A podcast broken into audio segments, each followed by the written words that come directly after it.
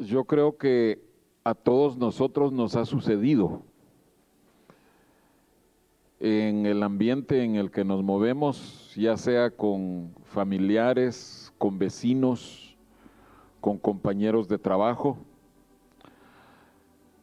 Ha sucedido que estamos hablando y de pronto surge algún, algún tema que nosotros les tenemos que decir, ah, sí, pero fíjate que yo no hago eso. Ah, perdona, pero es que yo no pienso así. Eh, Tal vez algunos que tengan eh, reuniones o posadas a las que estén obligados a asistir, que si no es obligatorio no, no asistan y si tienen que asistir pues quédense afuera en la calle, ¿verdad? Pero, eh, ay, ¿tú por qué no haces tal cosa? Entonces venimos nosotros y les explicamos. No, es que fíjate que la Biblia dice tal y tal cosa. Ay, ¿cómo va a ser eso? Pero, ¿por qué tienen ustedes esa mentalidad victoriana? Eh, que, solo piensan en pudor y modestia. No, ya estamos viviendo en el siglo, ¿qué? 21. y, y nos quieren hacer creer como que nosotros somos de mentalidad retrógrada, eh, hasta tontos. No, no, no solo eh, así cortos de mente, sino, sino que somos tontos, porque ¿por qué nos dejamos convencer de cosas así? Quiero, eh, si pueden abrir sus Biblias, por favor, en Zacarías capítulo 12, porque esta eh, mentalidad o este choque de mentalidades ha existido desde el principio de la humanidad. Quienes escogen el camino de Dios y quienes rechazan el camino de Dios. Y cuando nosotros escogemos el camino de Dios y nosotros demostramos que estamos escogiendo el camino de Dios, al demostrarlo, eso significa un mensaje. Estamos dándole un mensaje a la demás gente. Y dice Zacarías capítulo 12, en el versículo 3, y en aquel día yo pondré a Jerusalén por piedra pesada a todos los pueblos. ¿Saben ustedes que hay mucha gente en la actualidad? Y no me estoy refiriendo solo a países en el oriente, gente que nos rodea, que para ellos Jerusalén es una piedra pesada o Israel es una piedra pesada. Y hay un, una predisposición antisemita en contra de Jerusalén, en contra de los judíos. Muchos que se burlan de ellos, muchos que los ponen como la raíz de todos los males, que, que todo lo que está mal en el mundo es culpa de ellos. Creo que nosotros no creemos así. Yo espero que en medio de nosotros todos tengamos un amor por Jerusalén, por Israel, por el pueblo de Dios. Pero aquí no quiero que hablemos solo de Jerusalén, eh, el pueblo allá en Medio Oriente, la ciudad en Medio Oriente, sino que la Biblia nos deja claro que Jerusalén se está refiriendo también a la iglesia. Y Dios aquí nos está diciendo que no solo la ciudad de Jerusalén allá eh, eh, es una piedra pesada, sino que la iglesia misma, los cristianos que escogen el camino de Dios, esos cristianos nos convertimos en piedras pesadas para los demás. Se desarrolla una eh, enemistad, eh, eh, yo creo que hasta podría decirse que hay un odio de parte de esas personas hacia los cristianos porque no aman ni la obra ni el camino de Dios en nosotros. Les somos molestos. Y no sé si a ustedes les ha sucedido así. Pero la palabra de Dios deja claro que cuando Dios habla, cuando Dios da una instrucción para su pueblo, para sus hijos, la opción siempre está ahí, obedecer o no obedecer.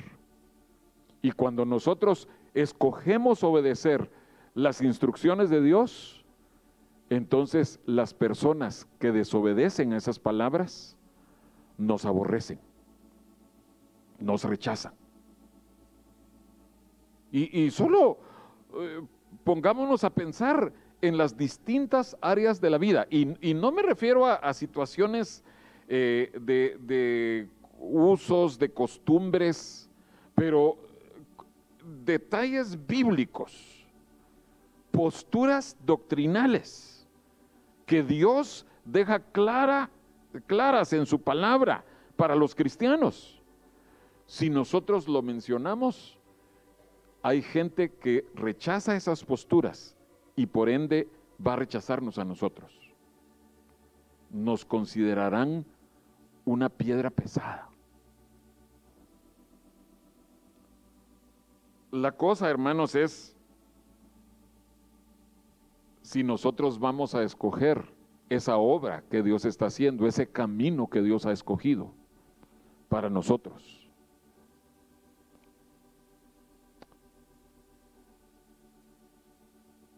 Ustedes se preguntarán, ¿y, por qué eh, la hermana Mirna y, el hermano Juan Andrés escogieron cantar ese himno? Eh, yo quisiera hablarte del amor de Cristo, que aquellos de nosotros que somos cristianos de hace muchos años, escuchamos ese, ese himno desde que éramos niños. ¿Cuántos de ustedes ya lo habían oído? Bueno, mi esposa no sabía de qué iba a compartir yo, pero en eso me dice, eh, porque yo había estado tocando el, el himno en el piano, pero en eso ella oyó esta historia. Un predicador a principios del siglo XX, los años 30, llamado Charles Frederick Weigel. Charles Frederick Weigel.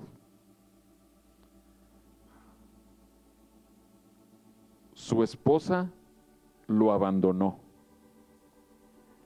porque ella no quería vivir la vida a la que Dios los había llamado. No da detalles ahí de, de exactamente de qué se trataba pero su, su esposa lo dejó. Era un siervo de Dios, era conocido de ministros famosos. Weigel no era tan famoso, pero en esa historia mencionan a Billy Sunday, que Billy Sunday sí era alguien bien famoso en ese tiempo, con campañas muy grandes.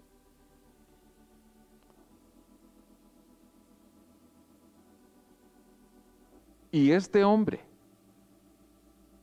habiendo sido abandonado por su esposa, porque él escogía el camino de santidad o el camino de la cruz, y ella no, no quería eso.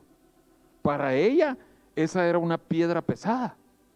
Y ella no solo abandonó a su esposo, sino abandonó al Señor. Y este hombre, en esa condición, recién abandonado por su esposa, dos semanas después, él fue a predicar a un pueblecito.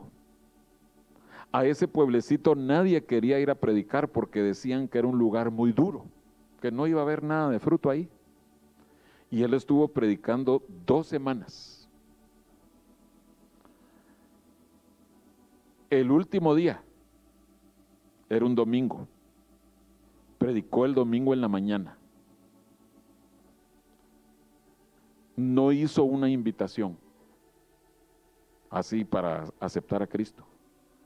Pero la convicción del Espíritu era tan grande y tan fuerte que las personas empezaron a pasar al frente, pero quebrantadas, llorando, pidiendo conocer al Señor. Esa mañana 300 personas se convirtieron. En la noche tuvieron un culto, otro culto también de la campaña. No sé si ahí sí hizo una invitación, pero 200 personas más recibieron a Cristo esa noche. Y él, eh, eh, él cuenta que él recibía eso como una confirmación de que él estaba escogiendo el camino del Señor, aunque su esposa no lo quisiera ese camino, y que el Señor le estaba dando esa bendición. Cuenta él que a los días él se sentó al piano a ministrar al Señor, con el dolor de que su esposa lo había dejado, que había menospreciado el camino del Señor. Y él empezó a escribir estas palabras. Les voy a leer la traducción directa del inglés. E, es muy buena traducción. Yo le decía a Mirna, viéndolo, es muy buena traducción, pero hay unos detallitos que, que se pierden. Yo quisiera contarte lo que pienso de Jesús, pues en Él hallé un amigo muy fuerte y fiel. Te contaré que Él cambió mi vida completamente. Él hizo algo que ningún otro amigo pudo hacer. Segunda estrofa. Toda mi vida estaba llena de pecado cuando Jesús me encontró. Mi corazón estaba lleno de miseria y de dolor Jesús me rodeó con sus fuertes brazos y me guió en el camino por el que debería ir. La tercera estrofa. Cada día Él viene a darme nueva certeza y más y más yo entiendo su palabra de amor. Pero nunca sabré por qué vino a salvarme hasta que un día en el cielo pueda ver su bendita faz. Aquellos que escogemos seguir al Señor, aunque otros no lo sigan, aunque otros consideren que esa es una pérdida de tiempo o que es algo que no vale, aquellos podemos cantar esto. Vale la pena tener a Jesús como nuestro amigo había una palabra hoy que decía que Jesús es amigo de los humildes. Yo ciertamente lo creo. Necesitamos esa humildad. Pero ¿Saben ustedes que desde el principio de la historia del trato de Dios con sus hijos, esta ha sido una decisión que hay que tomar? Y quiero que veamos dos ejemplos nada más en la historia. Si podemos ir a Éxodo capítulo 14. En Éxodo 14 acaba de pasar la Pascua, la salida del pueblo de Israel de Egipto.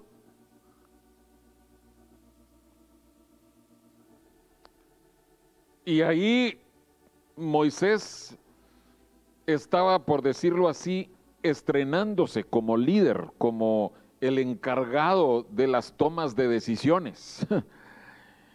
y tal vez todavía no estaba bien cimentada su autoridad con el pueblo, aunque eh, si leemos toda la historia, durante 40 años el pueblo se resistió a muchas de las decisiones de, Moisés y de los líderes. Pero aquí es en el mero principio de la caminata. Todavía no han cruzado el Mar Rojo. Veamos Éxodo 14, versículos 1 en adelante. Habló Jehová a Moisés diciendo, di a los hijos de Israel que den la vuelta y acampen delante de Pijajirot, entre Migdol y el mar, hacia Baal Zephón. Delante de él acamparéis junto al mar. Entonces, el pueblo obedeció y tenían el mar enfrente y tenían montañas a los dos lados. Verso 3. Porque Faraón dirá de los hijos de Israel, encerrados están en la tierra, el desierto los ha encerrado, y yo endureceré el corazón de Faraón, de Faraón para que los siga, y seré glorificado en Faraón y en todo su ejército, y sabrán los egipcios que yo soy Jehová. Eh, no leí la última frase. ¿Qué, ¿Qué pensaríamos nosotros, hermanos? Si viene nuestro nuevo líder que nos está sacando de la esclavitud y viene y nos dice, eh, miren ustedes, tenemos que irnos de Egipto. Así es que apúrense, vamos a salir todos. Y, quiero recordarles que estamos hablando de varios millones de personas. Solo varones adultos eran 600 mil, 605 mil. Con sus esposas, con sus hijos, estamos hablando de varios millones. Entonces salieron todos estos millones, digamos dos millones, tres millones de personas. Salieron corriendo, corriendo, corriendo y se ponen frente al mar. Aquí hay montañas, aquí hay montañas, a los dos lados. Y Dios les dice, ah, ¿saben qué? Yo voy a endurecer el corazón de, de Faraón y él va a venir a perseguirlos. ¿Por dónde va a llegar? por el único camino donde estaba la posible escapatoria. Estaban totalmente encerrados.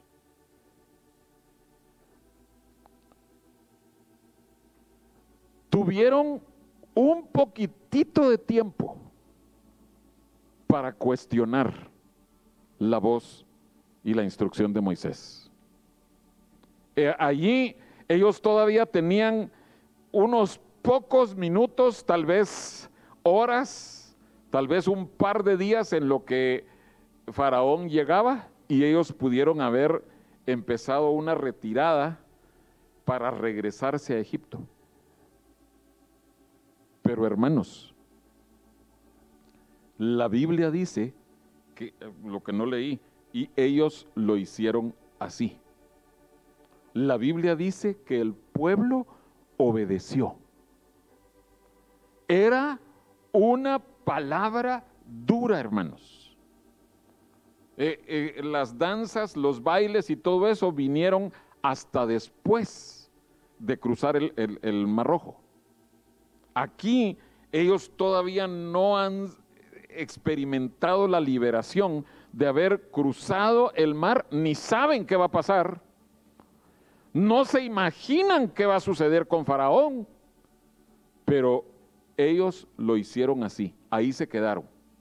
En inglés hay, hay una frasecita, eh, no sé si ustedes eh, pudieran darme una traducción eh, en mexicano, pero sitting ducks, o sea, son patos que están inmóviles para que los cazadores los puedan cazar fácilmente. Así. Ya, ya están en la mira de Faraón y están encerrados ahí. No tienen escapatoria. ¿Qué haces tú, hermano, cuando Dios a su pueblo le da instrucciones que son sumamente difíciles, controversiales, y tú sabes que te puedes meter en problemas. ¿Qué haces tú? En esta instancia, todo el pueblo de Israel, dice aquí, ellos lo hicieron así. Me llama la atención en este versículo, en, en este capítulo,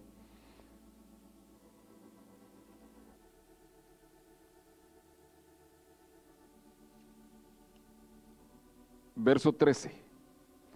Y Moisés dijo al pueblo, no temáis.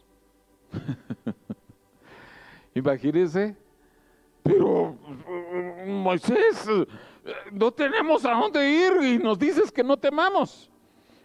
Estad firmes y ved la salvación que Jehová hará hoy con vosotros, porque los egipcios que hoy habéis visto, nunca más para siempre los veréis. Amén. Y hermanos, esa es la certeza que nosotros tenemos que tener. Cada día viene a darme nueva certeza. Así dice eh, el, inglés original. E, en español esa, esa frase dice, cada día viene a darme nuevo aliento. Pero viene a darnos la certeza el Señor de que cuando nosotros escogimos su camino, estaba asegurada la victoria. No que no iba a haber problemas, pero estaba asegurada la certeza de la victoria. Y esto es lo que Moisés les dice. Me parece también muy curioso lo que dice el versículo 15 y 16 porque muchas veces como que nosotros tendemos a hacer esto mismo. Verso 15, entonces Jehová dijo a Moisés, ¿por qué clamas a mí? Imagínense, Dios está diciendo, mira, ya oramos, ya hablamos, ya no es tiempo de que estés orando, es tiempo de que actúes. Y, y entonces le dice, ¿por qué clamas a mí? Di a los hijos de Israel que marchen. Y tú alza tu vara, extiende tu mano sobre el mar y divídelo. Y entren los hijos de Israel por en medio del mar en seco. Amén. Hermano José, es que yo voy a seguir orando para ver si obedezco tal y tal cosa. Eh, hermanos, hay momentos cuando ya no es el tiempo de orar. Hay momentos cuando ya el Señor habló. Es solo cuestión de que tú y yo digamos, sí Señor, y ¡pum!, que demos el paso. E, esto era lo que Dios les estaba diciendo. Moisés, acércate, divide el mar y empiecen a marchar. Ah, voy a, a orar otro poquito a ver si Dios me da la gracia. Eh, sí, se acuerdan de lo que yo les he dicho, ¿verdad? Que hay ciertas instrucciones en, la palabra de Dios. Ay, es eh, que nosotros como que lo queremos espiritualizar todo, ¿verdad? Es que Dios no me ha dado la gracia para diezmar ofrendar. Es culpa de Dios entonces que ¿Nosotros tenemos un corazón tacaño? No. Dios ha dicho, diezma y ofrenda. Ay, es que si Dios me da la gracia, yo voy a asistir a la iglesia, como decía la hermana Lolita. Eh, hermanos, eh, eh, Dios da la gracia. Definitivamente Dios da la gracia. No dicen muchos amenes, solo como dos personas dijeron amenes, pero creo que algo así sucedió aquí con Moisés. Pero quiero que notemos una vez más esto. El pueblo de Dios obedeció. Amén. Y en efecto, Israel se convirtió en piedra pesada sobre Faraón. Y que conste que Faraón tuvo oportunidades. Es estudio para otra ocasión.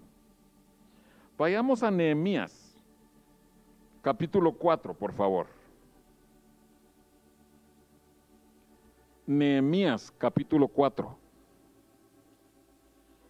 Y quiero que veamos aquí, eh, ustedes conocen estos pasajes, pero quiero que notemos lo que dice en el versículo 9. Ustedes saben que Dios les había dado la orden de que ellos edificaran, que ellos se encargaran de el muro y ellos empezaron a obedecer.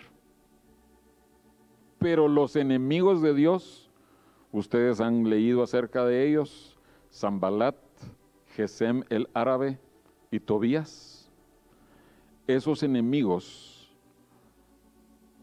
no apreciaban la obra de Dios. Y ellos movieron cosas para oponerse al Señor y al pueblo. Pero miren lo que dice el versículo 9, Nehemías 4, 9. Entonces oramos a nuestro Dios y por causa de ellos pusimos guarda contra ellos de día y de noche.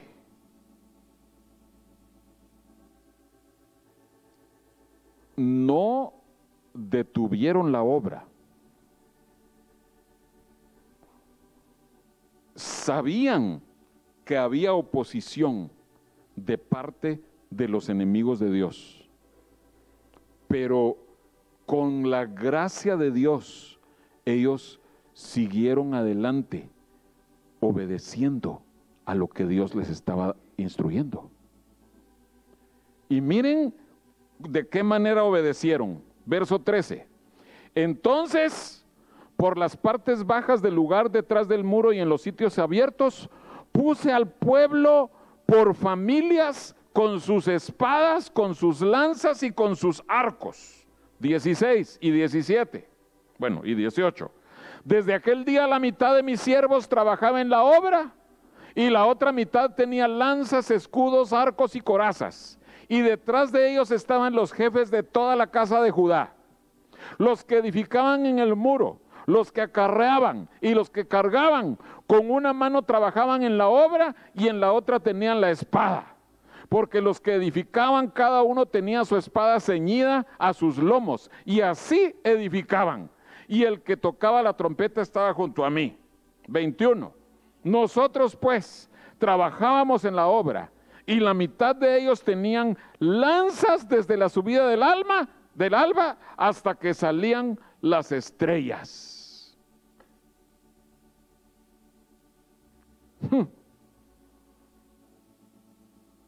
Como dice mi esposa, ay chiquito. Eso es obediencia, hermanos. Fíjense, la instrucción de Dios se había convertido en piedra pesada para los enemigos de Dios.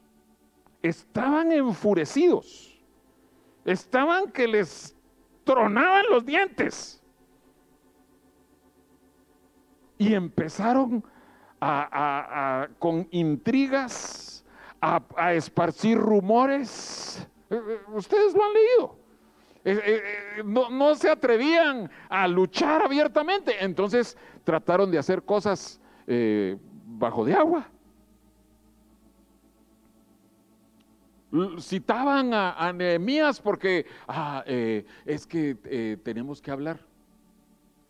Y Nehemías y el pueblo no se detuvieron en su trabajo, en su obediencia al Señor. Había peligros. Ellos sabían que existía el riesgo de que los enemigos llegaran a atacarlos, pero no se detuvieron en su trabajo. Con una mano trabajaban y con la otra estaban listos para defenderse de cualquier ataque.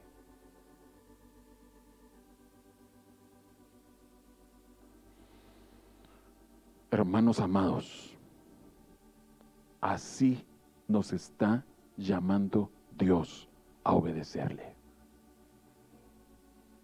No me refiero a, armas, eh, lanzas, arcos, flechas, sino que me refiero a que nosotros estemos dispuestos a defender aquello que el Señor ha puesto en nuestros corazones lo que tú sabes que Dios te ha instruido, tú tienes que estar en capacidad de defenderlo y de poder decir, poner en su lugar a cualquiera que quiera burlarse del camino del Señor.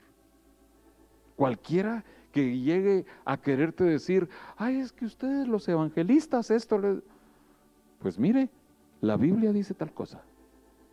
Eh, nada de que, es que en mi iglesia me dijeron, no, no, no. Tú tienes que saber por qué vives como vives. Amén.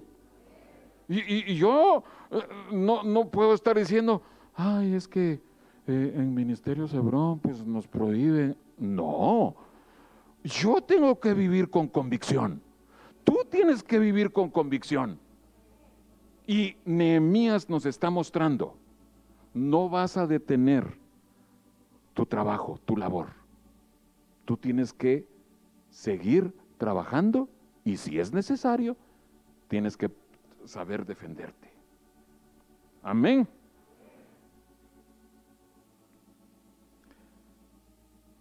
Creo, hermanos, que además de ver el punto de la piedra pesada de otras personas, tenemos que entender que Dios está poniendo a prueba nuestro propio corazón.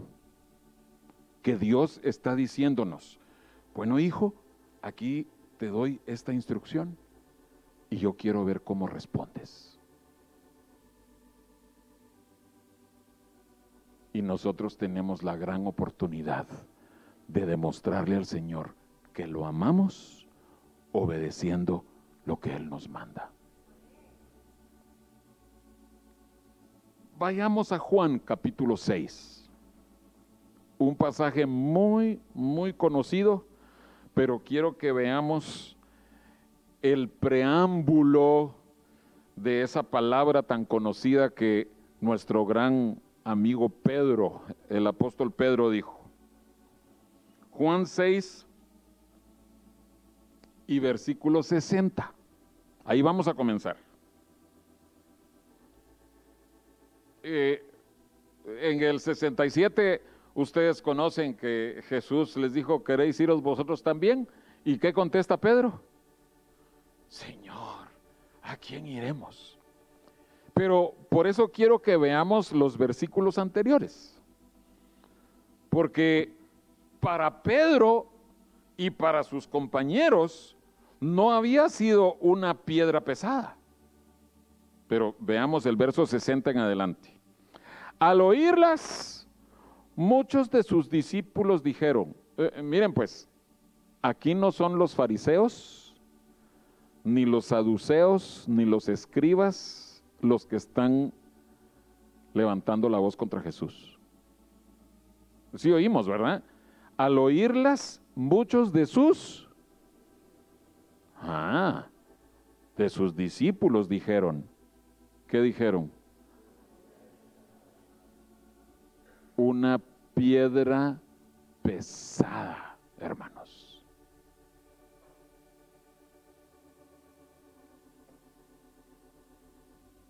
Por eso es muy importante que tú sepas por qué crees lo que crees, por qué vives como vives.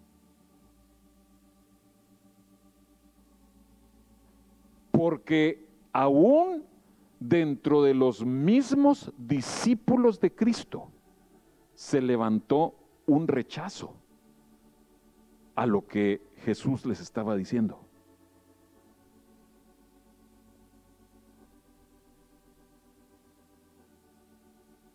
Y por eso es tan delicado con quién nosotros nos relacionamos.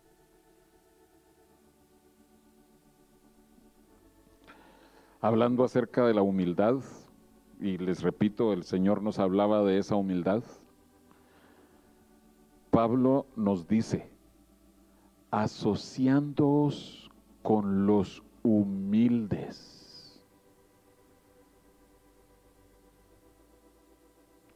Asociándonos, en otras palabras, teniendo compañerismo con los humildes.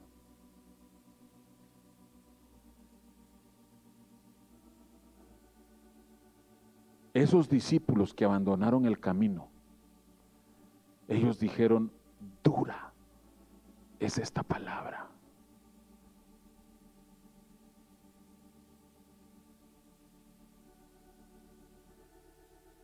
Hace poco nos estábamos recordando de una persona que hace muchos años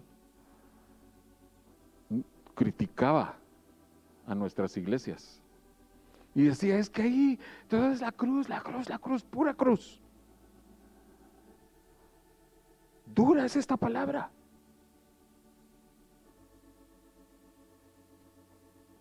Miren lo que dice sigamos leyendo en el verso 61.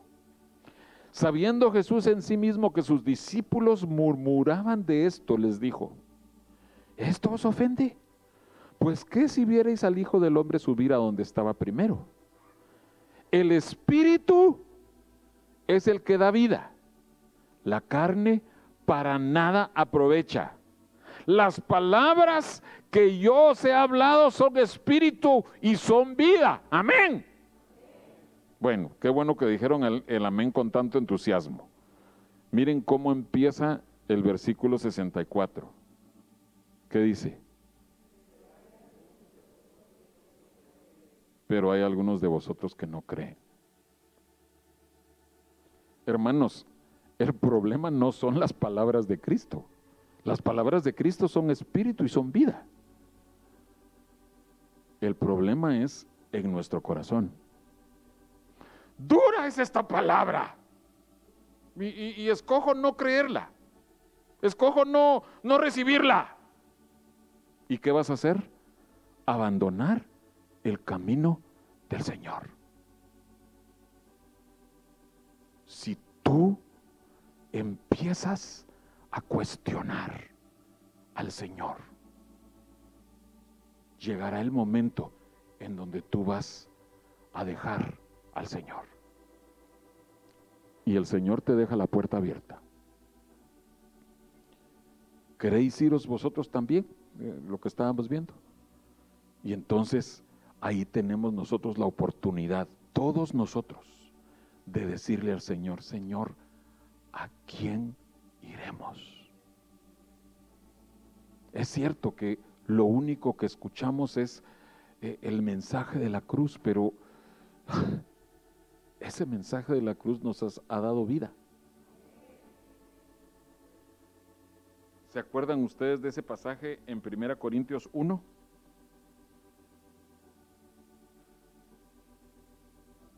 Dice 1 Corintios 1, versículo 18. Porque la palabra de la cruz es locura a los que se pierden, pero a los que se salvan esto es a nosotros, es poder de Dios. Eh, eh, en otra ocasión eh, compartiremos de las alegrías, de las glorias de la cruz, porque ya hemos escuchado de eso. Entonces, nosotros sabemos que si hay un resultado eterno de bendición.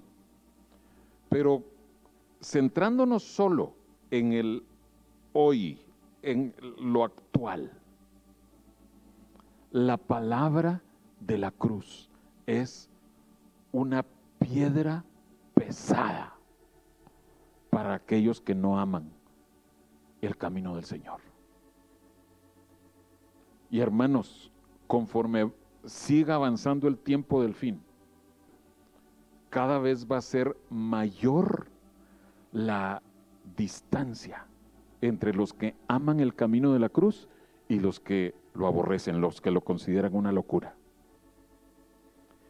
Y tú y yo tenemos que estar preparados para presentar defensa. Tú y yo tenemos que poder decirles, ¿sabes qué? Sí hay, es real la cruz, pero quiero que sepas toda la bendición que me ha venido desde que yo conozco a Cristo.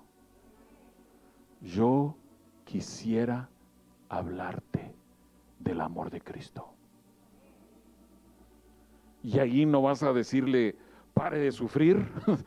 No vas a decirle, ven porque tus problemas se van a acabar. Charles Weigel acababa de ser abandonado por su esposa. Así de cruenta era la cruz que le tocó a él. Pero él se perfiló hacia adelante. No tengo mejor amigo que Cristo. Nadie nos puede amar como Cristo. Pero eso solo lo conocemos cuando hemos experimentado el dolor y el rechazo.